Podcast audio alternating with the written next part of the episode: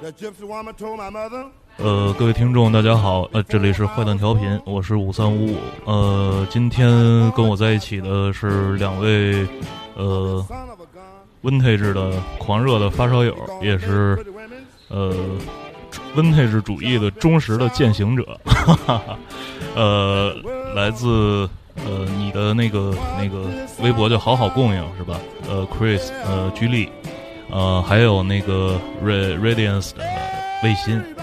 呃呃那个嗯、话筒，呃那那先跟听众打个招呼吧啊，你先来呢。啊，大家好，嗯我是 Radiance Blue 的卫星。嗯大家好，我是好好供应的 Chris 或者居力都可 以。，Chris，呃，因为 Chris 平常生活在洛杉矶是吧？所以那个在国内逮着他一回不是特容易。我跟居丽怎么认识的呢？就是呃前年前年我在那个在谋划一个礼物的时候，然后那个绞尽脑汁，后来那个在微博上发现了他的店，然后呃先是购置了一个一九二零年代的一个呃银质的带半球的那个那种盖儿的烟灰缸，然后去年冬天我在谋划另一件礼物的时候。然后同样也是去他那儿找，然后正好发现他他在正好在出一批那个古董的戒指，然后我就从他那儿又订了一对儿那个祖母绿，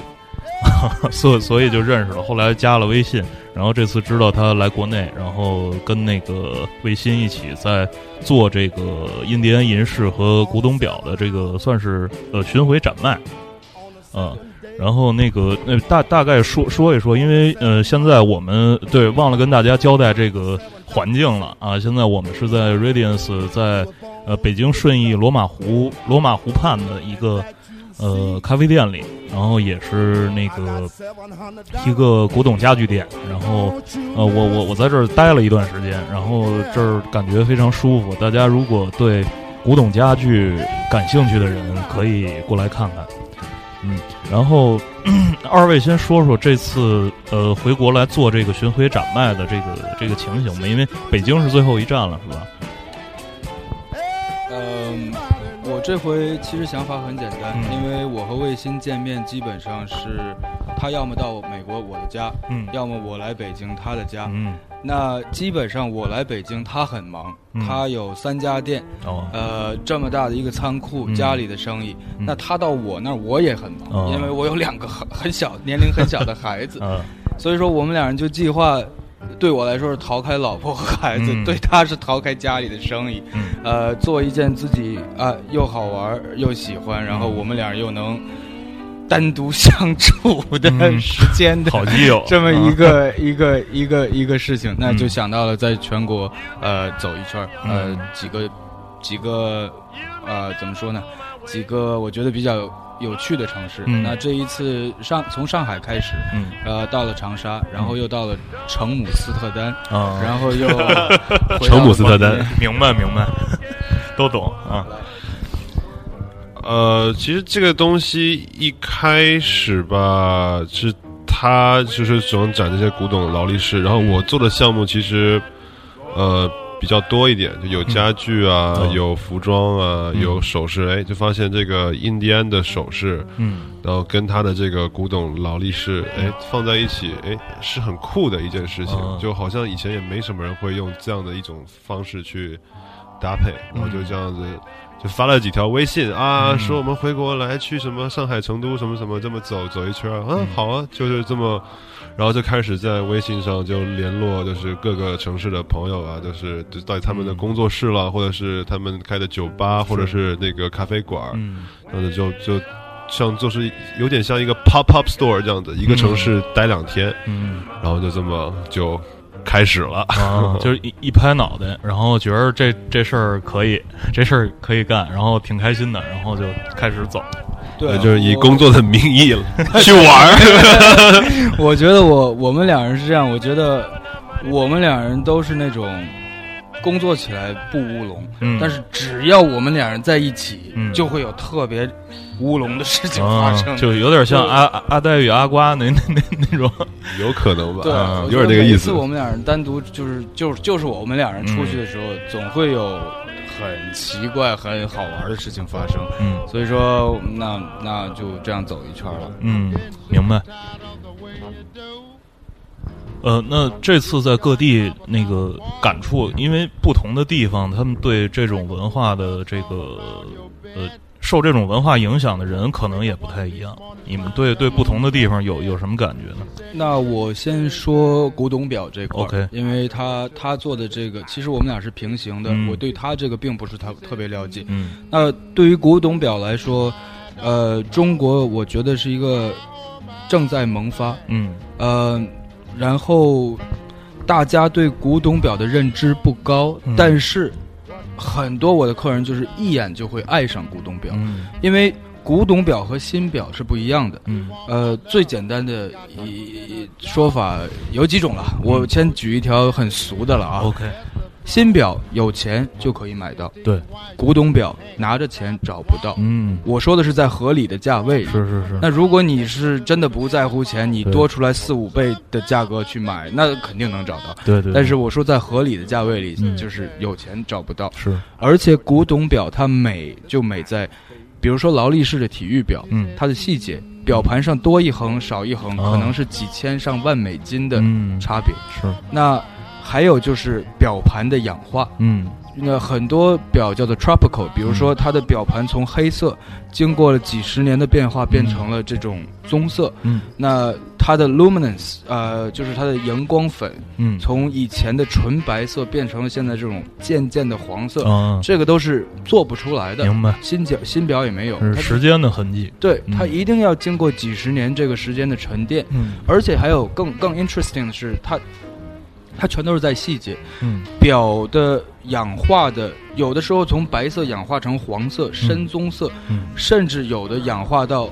橘黄色。啊，橘黄色这种就很就是就是很很很难，因为它要在暗处待几十年才能嗯氧化成那种橘黄色，明那白。就价值连城。啊，所以，说，我觉得这这方面就是太太着迷了，然后嗯，明白。呃，刚才 Chris 说的主要是表，然后呃，卫星他做的事情比较比较多， 比比较丰富。然后呃，在罗马湖这边呢，是一个古古董家具店。啊、然后还有他在丽都那边有一家那个服饰服饰店，主要是呃男装，以男装为主。对，男装美式复古嗯的，像是原色牛仔裤、手工的皮靴、皮衣嗯等等，然后也有一些印第安的银饰，我的货源也是很广。是，呃，这个呃，卫新的店是，反正我我在北京呃见过的最有范儿的一家所谓古着店，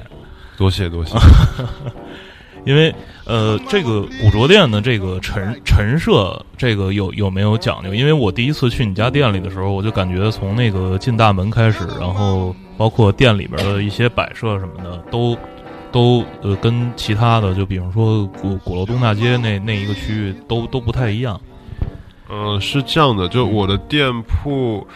因为 vintage 的东西我接触的比较多，那我接触一个领域的时候，我会比较去学习它的历史背景跟它的风格等等，我会把东东西都研究透。嗯然后可能研究透了之后，我再根据自己的喜好，把不同时代的东西元素做一个有趣的拼接，然后包括在选颜色上面也做的比较大胆，嗯。所以我等于是，呃，把这东西都研究透了之后，再进行了重新根据自己的的嗯喜好之后组再合重新组合。嗯然后刚才说这个古着，其实严格意义来说意义上来说，我做的东西，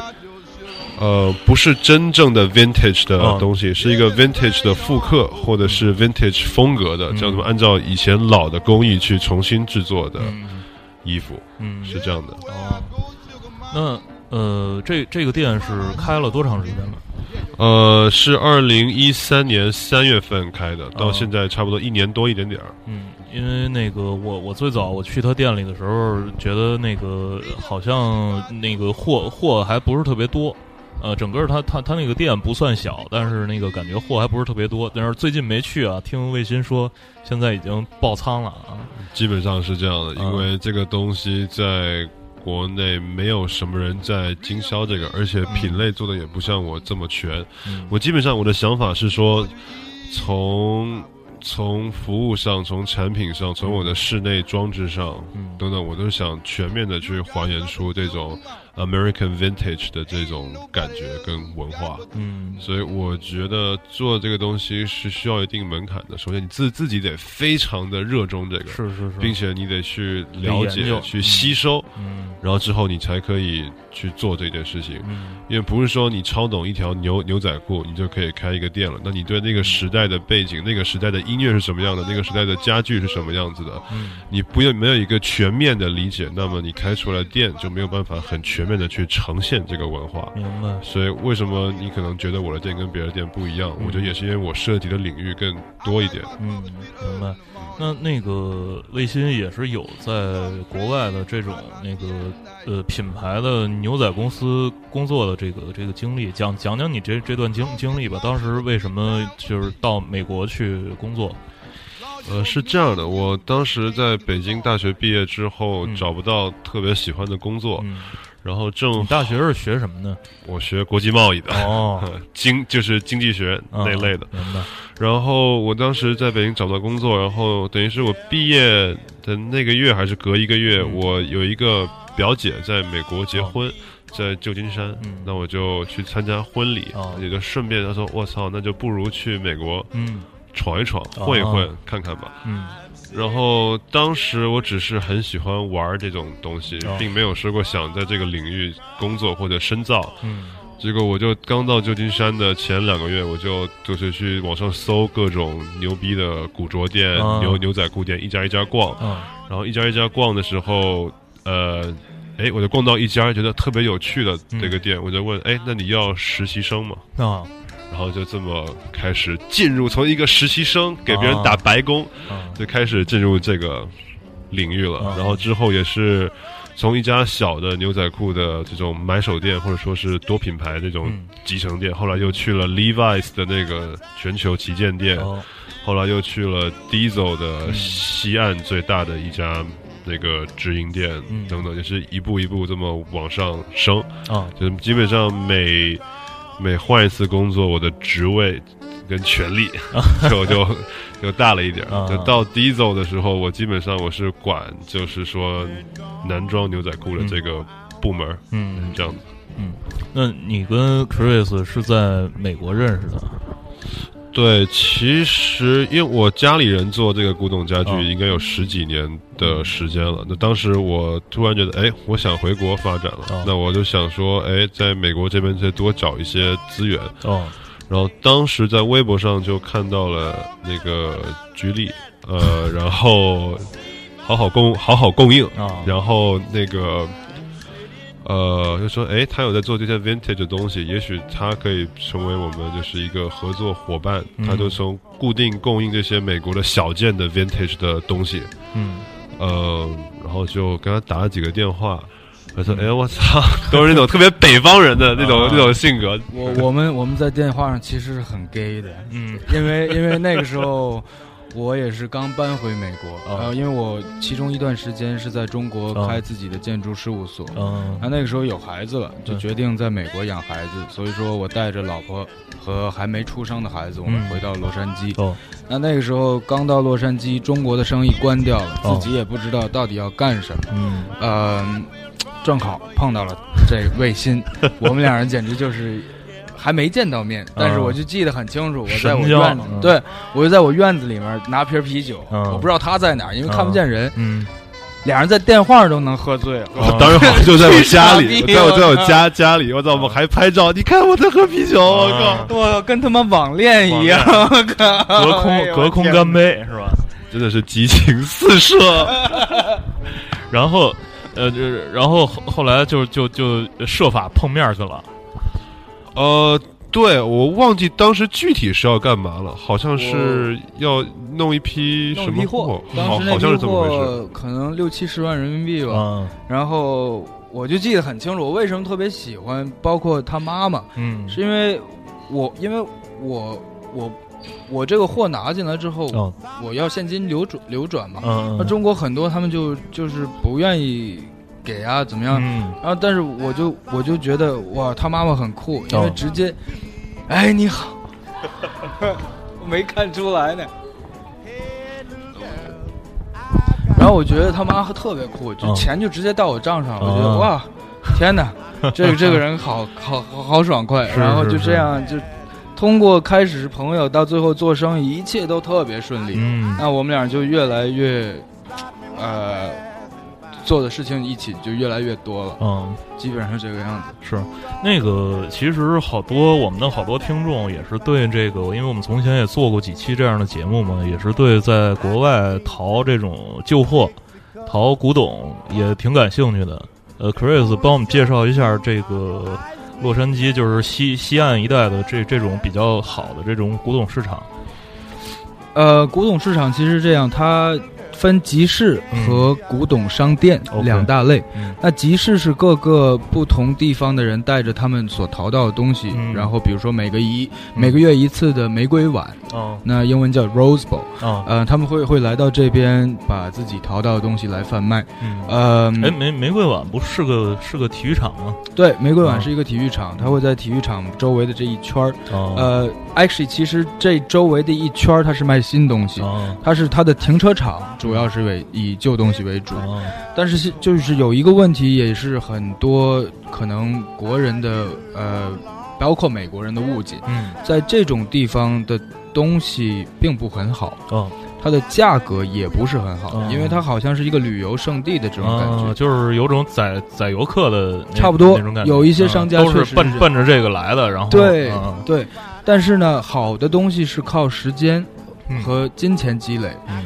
呃，时间是因为像我们这样的古董商，我们会自己花时间打着飞机或者开着车去嗯找。那金钱是因为你时间做长了，嗯比如说一件好的东西，嗯好的东西是不愁卖的，嗯，但是人家凭什么卖给你？是啊是因为你跟他有交情，中国所谓的明白交情，白但是在美国其实就是钱了。嗯就是你比如说，呃，他我收的东西可能会比别人给的稍微高一点，嗯那几次过来，这个人就会先给你看有什么好东啊明西，白所以说它是一个时间和金钱的积累。啊嗯、这就是为什么古董这一行你要做一段时间才能慢慢找到好东西。嗯，其实是一些渠道和资源的丰富这么一个过程。对对嗯对对丰富了之后，然后还有没有其他的？我听他们说，好像是在那边的一个什么岛上有一个巨大的一个一个嗯月一次的，对于我来说，因为我嗯虽然说我靠这个做，就是拿这个当为主业，嗯时间是不短，但是呃不长，嗯但是我从十几岁就开始做这些事情明，白？嗯，所以说当时是为了自己收，并嗯不是为了呃，并不是为了就是来做生意，嗯所以说我自己积累的这些东西。嗯我已经不用再去这种地方了， ，OK，呃，比如说古董集市啊嗯这些东西，我也会去，但是作为娱乐了，嗯，不会去那边拿货，也是不会去那边淘货，因为嗯我觉得百分之八十基本上都是垃圾。嗯。呃，所以说这个还不太一 样。嗯，明白明白。那讲讲讲你们俩一块儿去淘货的故事吧。我操！怎么 都怎么都这反应？了，你说吧，嗯有一次我们嗯去那个算是西岸最大的一个跳蚤市场，叫 OK Rose Bowl 嗯嗯玫玫瑰碗。嗯对对对，然后我们开着它的一个好像是八九十年代的一个老老皮卡，嗯然后我们停到一个地方，然后它那个是它那个土是土壤是很松的，哦它它不是水泥地地面。嗯啊我们停好了，我们就去，我们就去就去这个市场逛了。嗯，逛出来之后，可能逛了一整天，出来准备走的时候，我们倒车的时候，我操， 那个轮子完全卡进去、陷进去啊那个啊那个土里面了，我操，出不来。嗯然后就好好多人不是那个市场散了嘛，啊好多人就走过来看到我们，我说哦，他说。就是他，就是大家都疯了，说嗯我靠，你们怎么办到的？嗯他说哇，I'll pay you a million，can you do that again？就是 说我给你一百万，你能跟我再做一遍吗嗯？我说哦，没办法，就是一个很奇怪的角度，就就嗯就是那个轮子就完全陷进去嗯那个土里，就是转转不出来了。嗯然后最后我们搞了半天， 是叫了那个那种私家的拖车嗯，把我们把这整个拽卡出来卡车给拽出来的，就是嗯特别傻逼，就是特特别 丢人，就是围了一圈人，哦，太酷了，怎么搞的，教也能，哇，反正就特别丢人。啊那那次是印象最深刻的，嗯然后还有一次是，呃，美国基本上是这样，就是说，可能同一片场地，它嗯每个周末它的那个就是它的市集的主题不一样，嗯可能比如说 Rose Bowl 的场地，也可能就是说可能。哦，不对，不说 Rose Bowl，就说 Long Long Beach 有一个嗯场地，可能这一周这个礼拜是做专门做摩托车的，哦，然后这个礼拜专门做家具的，呃，然有后这主个题的，有个主题的，嗯有一次，本来我跟他约的是说，哦，一起去看那种老的 vintage 哦家具的展。结果我操，我我没到。哎呀，我靠，怎么那么酷啊！所有人都骑摩托车来了，嗯然后我乌泱乌泱停了几百辆，说哇，好酷哦！嗯他们逛了半天，发现都是卖头盔啊、嗯老零件啊、老车车。哎，怎么回事儿？家具呢？后来外国人，然后他他他，然后我们才搞清楚，哦，不好意思，嗯 那个家家家具的是上一周的，你啊们搞搞错时间了都， 我操！本来是要去收货的，后来说嗯哦，那算了吧，那就看看摩托车也挺挺不错的吧，是是是，就经常会有这种特别乌龙的事儿嗯，发是生。就是那个，那在具体的那个、那个那些东西，比方说，就是你们在在这个市场，比方说碰碰到一件，有没有那种碰上一件特喜欢的东西，然后死乞白咧跟人磨磨价格，然后拿不下来，然后就是是是不是也时常有这种情况？有有有，我记得有一次好像买一件东西，然后他报价两百，我嗯们从一百这么这么砍，嗯，等一下哦，两百一百，那嗯一百八吧，一百二吧，嗯最后磨到好像一百四还是一百六的时候，实在弹不动了，嗯 然后说，要不然我们扔硬币吧， 就碰过这么很白痴的事情。嗯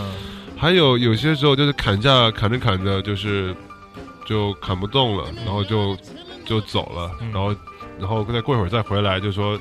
打算把之前砍到那个最就是那那个价格就买、买了算了吧，嗯然后我操，就是就是就在短短的几分钟之内就嗯被别人给买走了，嗯在在在 flea market 跳蚤市场这是嗯很常见的事情，嗯所以就是跟跟打仗一样。如果你嗯真的是去那边要选好好东西，嗯想有收获的话嗯，那真的是跟打仗一就样。得抢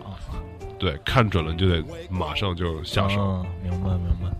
那个就是接接着卫新刚才提到的他在美国的这个工作经历，然后你简单给大家讲讲牛仔裤吧，因为现在那个在中国这边也是慢慢的这种牛牛仔的文化就是也在流行，包括从一些从日本过来的，大家看看杂志什么的，就是包括一些乱七八糟的方法。因为刚才在那个录节目之前跟卫鑫聊天儿，也是有一些稀奇古怪的，就是说让呃养养养牛仔的这这种方式，然后是应该洗是应该不洗，然后你洗的话应该怎么洗，然后就是说你如何让它。呃，出现那种自然的这种磨损的这个色泽，然后，啊、这这这些东西，你简单跟大家介绍一下。其实这原则很简单，你洗或不洗都不会把牛仔裤弄坏的嗯。那只是说多穿少洗，那就是有色落的地方会更浅，那是没有磨到的地方会更深，那这样的深浅对比会更明显。嗯老洗的话，等于整整整片会都会洗成比较淡蓝的。嗯没有对或错，只是洗出来的结果不一样，啊，所以不用太较真儿，因为这种东西本来就是以前就是那种矿工穿的裤是子是是，它本来就是劳动服，就是不是一件很金贵的东西，嗯，就所以挺挺劲造的。对嗯，本来就是很金造的。嗯那可因为因为这种养牛文化是从日本这样子传、嗯传到中国的，那日本人就是做事情就是会很多，他会把这种穿衣服的东西给过于浪漫化，啊其实没这么悬的。是是是，呃，基本上这种这种复古牛仔裤的文化都是美国人的东西，嗯然后这么几十年的这么这么一个 heritage，这么一个文化，到了日本被日本人整理出了这么样一种更系统的这样的一些比较精华的东西，嗯等于是被日本人整理过了这么一套之后嗯，再以杂志啊或者是网站啊等等这样的一个信息，从日本嗯再传到的中国，嗯所以中国人一开始在接触那种美式复古的时候，哦是已经经过日本人消化一遍了。啊，等于他已经成，他已经，其实这个东西在美国都没那么严肃的，嗯已经把日本人塑造成一种类似于潮流的东西，白再传到中国来，所以有一点那个味儿有点跑了。哦啊，是有点儿太太较真儿了，是吧？对对，一些东西细节上的东西，太较真儿。其实啊美国这种东西本来就是很粗犷的，嗯就不用较真儿。哦，什么线多粗啊？哦，嗯裤子怎么洗啊嗯？没这个。是，呃，在牛仔裤的版型方面，就是是不是不同的这个版型，它最早出现的时候是不同的用途，牛仔裤有版型的概念，应该是七十年代、八十年代以后了 OK 等于是牛仔裤从那种很大众或者是很工人穿的东西，慢慢有了一种时装的色彩，嗯才会出现所谓版型嗯跟剪裁的概念。最早的时候，就是说，呃，十九世纪末、嗯二十世纪初的时候，作为矿工裤的时候，嗯那个时候牛仔裤不是直接穿在腿上的，嗯，是要穿在你自己的裤子外外面再套一层的，哦所以那个时候就是肥，嗯你要套就是套在外面保保护你里面的那层裤子而已。那么这个牛仔裤演变可能到五十年代二战后，嗯它变成了一种，嗯就是每个人都穿的一种比较叛逆的这么一种哦，东西，嗯然后比较大比较大众化的，很便宜，到哪儿都可以买得到。嗯然后可能是到了七十年代，就是像是 Diesel 啊、嗯 Calvin Klein 啊，嗯这样的一些设计师，把它赋予了一种类似时装，哦，呃，用时装来定义可能不太准确，就会说它是一个一种更好的衣服，嗯很酷的衣服，哦这样子才这才是现在人就是我们眼中的牛仔裤的哦的开端。哦哦，但是后，但是就是被日本人整理过那养牛的那一套，等于嗯就是跳过了时装化的这个阶段，我们要去还原哦比如说三十年代、四十年代、五十年代这种，它还是矿工裤或者是很很很大众的这种牛仔裤的嗯这种的质感，它是要把它在七十年代那种时装化的那个成分给剔除掉，嗯要要复古嘛，对对对。是这个意思。嗯，回去。那其实这个靴子最早其实跟牛仔裤是不是差不多，也是这种劳劳保用品、劳动保护用品？呃，是这样，靴子分呃工装靴，嗯还有 service boot，就是比较军用的靴，哦，工艺都差不多，只是说在皮质的薄厚，然后楦型。嗯以及呃底的配置，啊就是就是用胶的还是皮皮底嗯等等，这样会有一个区分而已嗯。但基本上现在玩这种美式复古作为一种着装方式的话，这些都是可以混搭着来的。登山鞋，或者是工人穿的工装靴，或者是那种嗯这种士兵穿的那种 service boot，就是嗯军靴，军靴都可以。混着来的，因为反正它都是很很粗犷、很耐操，嗯，就是脏了也没关也没关系，就要就是那个脏的劲儿的这么一个感觉的靴子。明白。呃，卫星的店里其实那个最主最最多的东西是牛仔裤，现在呃，比例上讲，可能牛仔裤是最多的，嗯，牛仔裤、靴子，然后还有包一些包、皮衣、衬衫、T 恤、配饰，基本上什么都有。嗯你就是你完全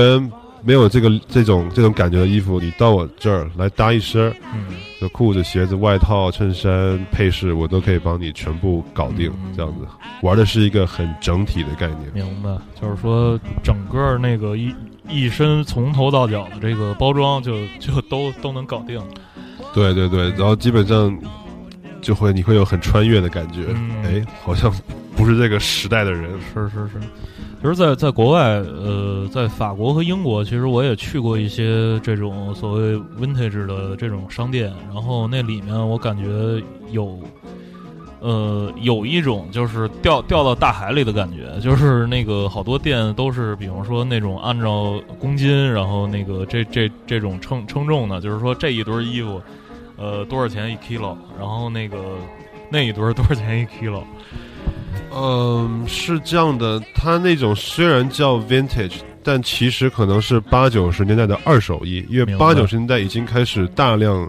生产用化化用用化纤原料做的衣服了，嗯等于那个时候会像现在 H&M 一样，嗯很多衣服穿几次不要了。哦，是。那么这样子不是，我觉得跟我所提倡的 vintage 是不一样的。嗯我提倡的 vintage 是某些年代很特定的，真的是做出来的好的、耐用的东西。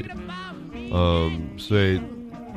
怎么说呢？因为 vintage 毕竟不是一个很学术的嗯字眼，那你做的不同价位、不同年代、不同风格、不同等级，自然会有一个不同样貌的呈现。 OK OK，呃，那咱们咱们要不先呃，刚才其实跟卫星聊了好多有关牛仔裤、有关靴子的话题，现在咱们回过头来跟呃居力再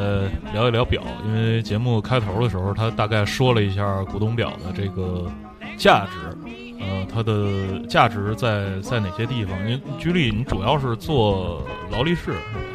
对我，我其实古董表主要做劳力士和百达翡丽，嗯是因为呃这两款表是保有量和保值升值性能最好的。 OK，呃，但是我其他的也做，嗯呃，我不仅仅做劳力士百达翡丽，嗯因为对我来说，它的价值并不是体现在它有它有多少钱，嗯当然这算一方面了。嗯但是更重要的，对我来说，每一只表都不一样，嗯每一只表它背后的历史也都不一样，呃，而且它的样子、时间感，它们其实每一只表都是不太一样的。嗯而且，你比如说一只啊、几百美金的嗯早期的美国的大批量生产的潜水表，嗯我举一个例子，你比如说宝路华，嗯或者汉密尔顿，嗯或者艾尔金，嗯，这些其实价钱不高，几百到一千美金很就可以买到很漂亮的一只。嗯，它其实和劳力士和百达翡丽是一样美的， OK，呃，只不过就是它的产量很大，嗯大家对它的品牌认识可能要比劳力士或者百达翡丽稍微低一点。嗯呃，但是对于真正的一个收藏表的人来说，价钱其实是不重要的。 OK，那你的客人那个是美美国比较多还是？国内比较多，或者还有一些什么来自欧洲其他地方的。嗯，其实这样，我收藏表可能是从十几岁开始，嗯那个时候没有经济实力，可能嗯就是简简单单的小的破的怀表嗯或者腕表开始。嗯但是因为我玩的早，嗯所以说我以前只是收，并不是拿它作为一个生意。嗯那最近几年，我开始全职的来做这件事嗯情。我以前其实是一个建筑师，啊，我是设计小型酒店啊、哦房子啊这种。 明白，然后 就是一个不不务正业的 不务正业的代表。对我嗯可以说不务正业，但是我现在所谓的不务正业是误了其他的正业嗯，因为是我有孩子。作为一个建筑师，尤其是像我开这种小型事务所，嗯，呃，没有太多的时间能跟家人和孩子在一起。 是，所以说，我和我老婆，其实我老婆也是建筑师，嗯所以说我们都双双选择了做自己又喜欢嗯又能有更多时间的一件事情。嗯。当然，我们算很幸运的，其实是为了自 由。自由，对嗯，真的是为了自由，因为我可以今天做，明天不做，嗯我，想几点起几点起，嗯我就是挺挺自由，也没人天天管我，嗯，这个挺好。嗯嗯，那刚才你问我的客人，嗯那我的客人以前是这样，以前我主要是批发给呃日本和香港、亚洲这边的嗯表商，是，呃，但是中国市场大概开展了两年，嗯呃，而且发展很快，嗯所以说我现在就把大部分精力放到了中国的市场。嗯那中国的市场，我的客人其实范围也挺广的。嗯我经常和卫星说，我觉得我们是混在不同圈子里面的边缘人物，嗯，因为我们今天可能是律师圈，明天可能是演艺圈，嗯后天可能是商人的圈子。是是是，呃，但是大家到了一定的层次，他们都会有这样的需求。嗯所以说，我的客人没有一个固定的，只不过就是他是按照品味嗯来分，就是如果他能欣赏这种东西，呃，他就他就会找到我，嗯这这很奇怪的一件事是情。是是，是不是就是呃，对这种那个古董，就是对这种旧的这种有收藏价值的东西有兴趣的，他他是不是也有一个进阶的这么一个过程？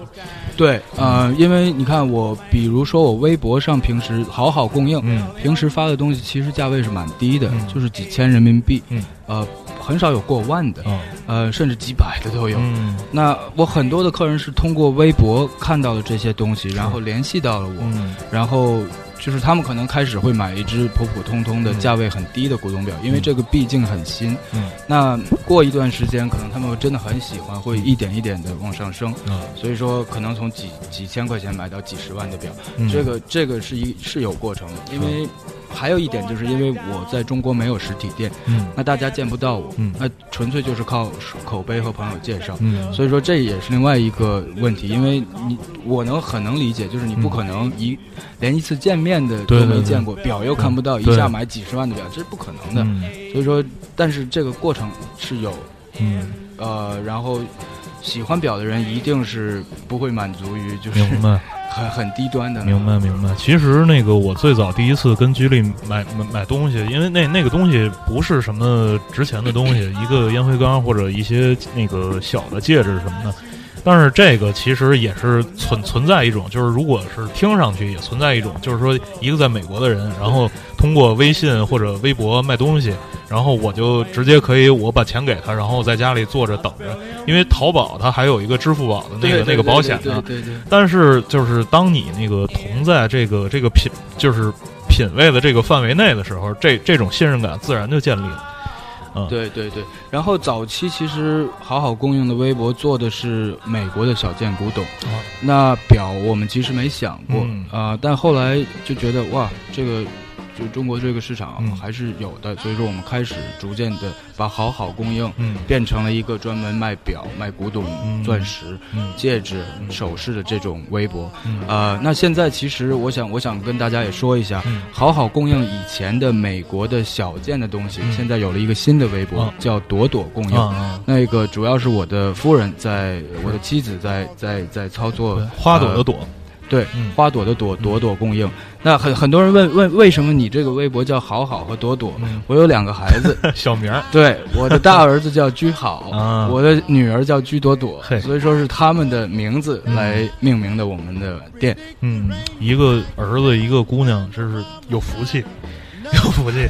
挺幸运的，是真是是是挺幸运的。然后那个我平常因为关注你的微博还有那个微信嘛，就是说你除了这个，就是你你从前你说你自己收收表，然后现在把表作为一个主业，就是这种那个古董表的交易作为一个主业，然后你好像还收收其他的东西，什么古古董车和摩托啊什么的。对对对，我还会收一些古董汽车、古董摩托嗯，包括枪，嗯，但是枪在。我们国家应该是是不能允许的，是所以是说是这个没有办法做。但是嗯古董车、古董摩托还是 OK 的。嗯啊，那我在北京也有合作伙伴，嗯嗯，就是呃，主要是主要是我住的地方了，嗯因为我住在洛杉矶，嗯洛杉矶是属于南加州，嗯它四季如春，啊，一年四季都不会下雨，可能下个几天，嗯，所以说它的就古那董不是有有一歌吗？就是那个南南加州从来不下雨。 对对对对对对，那也那也正因为是它的气候原因，嗯而导致了它变成了全世界的古董车的天堂。嗯很高端的，比如说在瑞士拍卖、德国拍卖的、嗯欧洲拍卖的这些高端的古董的法拉利、保时捷、呃兰博基尼，很多都是洛杉矶出去的，嗯因为它四季无雨，嗯所以说六十年代的车、五十年代的车到今天无锈，啊保存的很好。嗯。呃，而且洛杉矶有这个文化，就是古董车的文化很强。嗯你比如说 low rider。嗯呃，然后就是这这种这种呃 airbag 这种嗯这种墨西哥人玩的那种东西，其实都是洛杉矶这边发源。哦，它所以说它它本来就有这个文化，嗯而且美国又是一个很富有的国家，嗯从一开始它就很富有，嗯，所以说它的保有量要比别的地方大很多，多，嗯所以说它就形成了一个这种气氛，嗯而且是比较集中的一个点。是。我看那个你前一阵儿好像刚帮一台那个摩托车在那个国内找到了这个买主，然后你把把把那个摩托车直接运回来，就是做做这么一个运输麻烦吗？嗯、这种运输呃挺麻烦的，嗯因为因为他他他要按照呃电影道具啊，还是嗯别的方法，这个这个要问就是我国内的合作伙伴，明白明我白具体不太清楚，嗯，我了解只管就是把车从美国港口运出是到香港，嗯那具体中国怎么操作，他们专业人员会会有自己的办法。是呃，然后这辆车是一辆一九五四年的宝马摩托，哦呃，这个是我在拍卖行嗯拍之前把车抢下来的。啊呃，大概为我的这个中国的客人省了接近一万美金。哦，呃，就然后没没上台，直直直接对你就在对后后台就后给台截直下接来哦就了，截下来了啊。对，，呃，然后这辆车现在在北京的德越嗯宝马行，嗯呃，基本上快到北京了。啊如果大家有兴趣，可以 去看一下。嗯，我因为我我在波士顿有一朋友，他当时在美国，他过要过三十岁的生日的时候，他从南昌订了一辆胯子，然后运到美国去，然后每天开着出去买菜，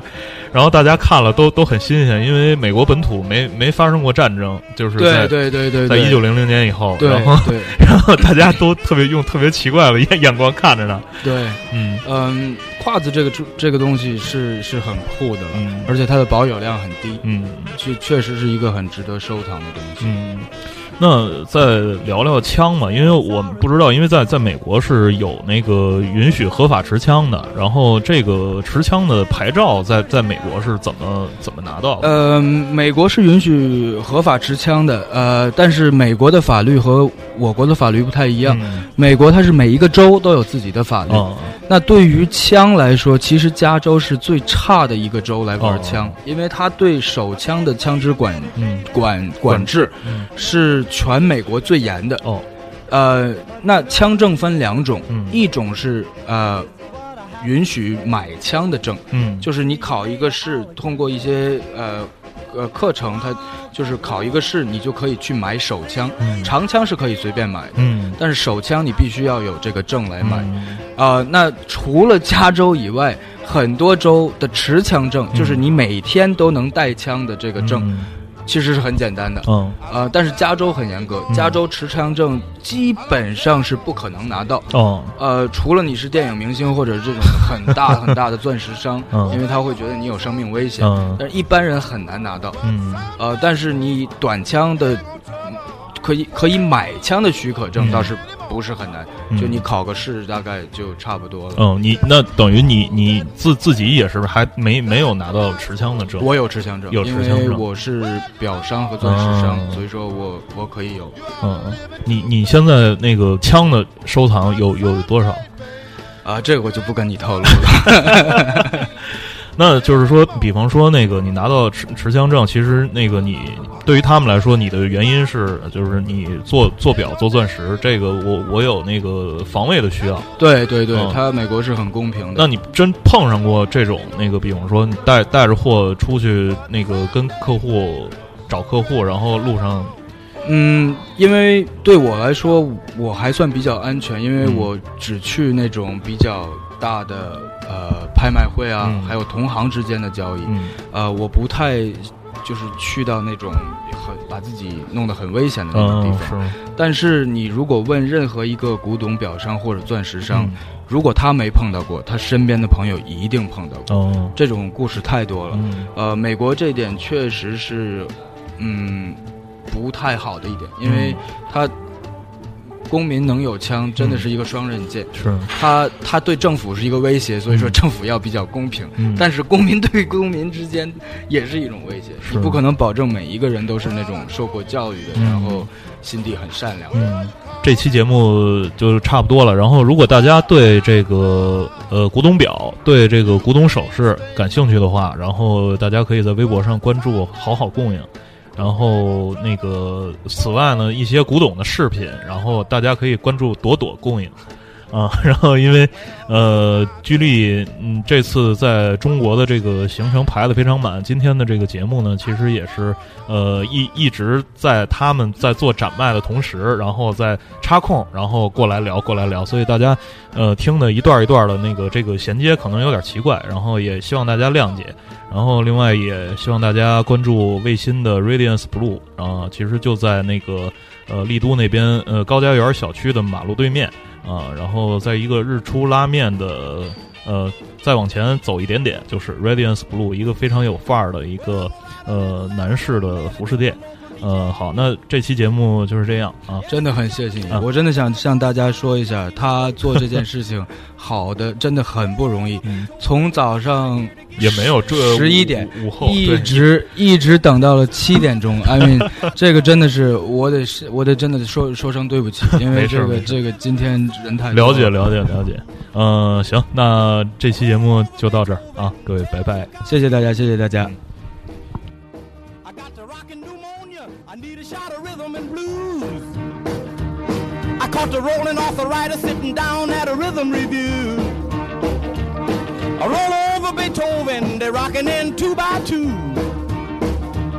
Well, if you feel it and like it, go get your lover, then reel and rock it. Roll it over, then move on up just a trifle further, then reel and rock with. Run another roll over Beethoven, dig these rhythm and blues.